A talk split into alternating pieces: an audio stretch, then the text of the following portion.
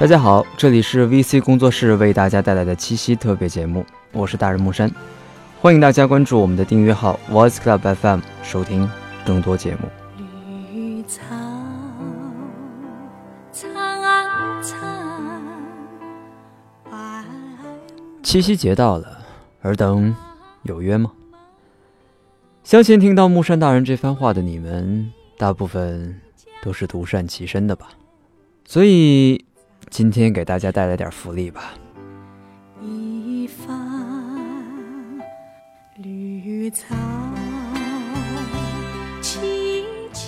如果诸位公子是想约那在水一方的家人去电影院，那么切记大人下面说的这些。首先，如果这是第一次约人家女孩子看电影，而且女孩子并不是一个资深的电影迷的话。那么，一定要带他去看一部烂片，比如现在上映的新《步步惊心》和《王朝的女人》一类。其实道理很简单，如果影片太过精彩，那么他的注意力一定在电影上；如果电影很烂，他一定会和你吐槽，这样无形当中就会增加了交流的机会。当然。你在看这些烂片之前，最好去看看别人是怎么吐槽的。高端黑可以让你的形象变得深沉，而不是幽默。其次，记得一定要买一桶爆米花，切记是一桶，而不是一人一桶。两个人吃着一个桶里的爆米花，会发生什么呢？相信不用大人多说什么了吧。如果你的妹子已经从在水一方过河到了你这方，而你想借这次七夕再深入一下的话，不妨约她到一些私人电影院，或者是你的家里。毕竟，七夕节的电影票总会是洛阳纸贵，一票难求啊。当然，约在家里的意图似乎有些太过明显了，所以若无十足把握。仍需三思啊！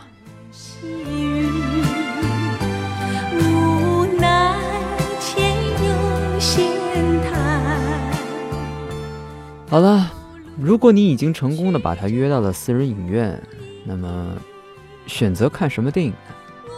第一选择，名字很文艺的惊悚片，但是一定不要是国产。一般名字很文艺的电影，很容易让姑娘放下戒备。比如《普罗米修斯》《伊甸湖》《香水》等等，但是在这里不建议泰国和韩国的惊悚电影。泰国的惊悚电影视觉冲击感强，基本看到一半儿，姑娘可能就要换电影看了；而韩国的惊悚电影里面情色场景太多，有可能造成不必要的尴尬。所以欧美片相对而言是比较好的选择。第二选择喜剧电影，确保姑娘一定没有看过。推荐的有《临盆一脚》啊，《宿醉》等等。当然，如果姑娘的观影经历十分有限，那么宁浩的作品也不失为一种非常好的选择。毕竟，不用看字幕的情况下，就可以空出很多东西干很多其他的事情此外，要注意电影的长度和观影时间，最好。能在姑娘赶末班车的前一个小时左右结束，这样既有你们两个人独处的时间，而且如果因为独处而错过了末班车，也不会显得你心机很重。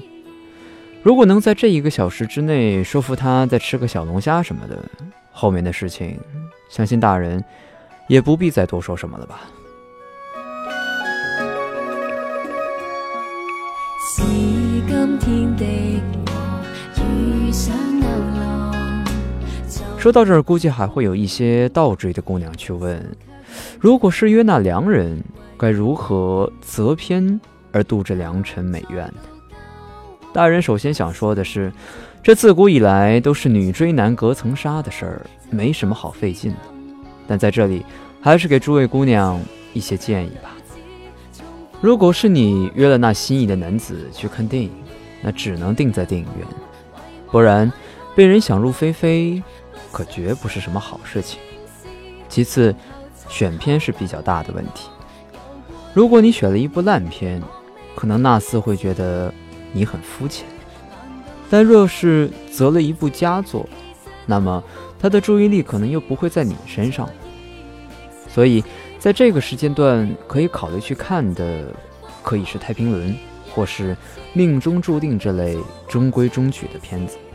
亮点嘛，没有；可不看完嘛，又觉得可惜的这电影票。于是他只能和你聊聊吴宇森，聊聊廖凡和汤唯。而在这个时候，无论你知不知道这些，表示出崇拜就已经足够。当然，如果你能适时的在屏上几句，例如“我还是喜欢吴宇森的 Face Off”，或者说“哦，我好怀念汤唯拍《色戒》的样子”之类的话，相信那公子一定会对你另眼相看。毕竟，并不是每个人都喜欢胸大无脑的人。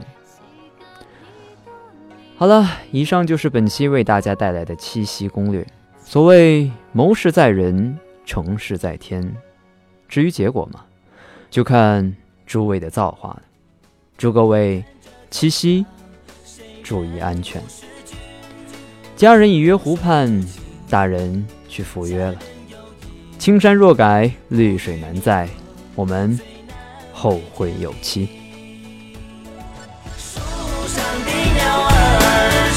双对，绿水青山，我在想着谁？路边的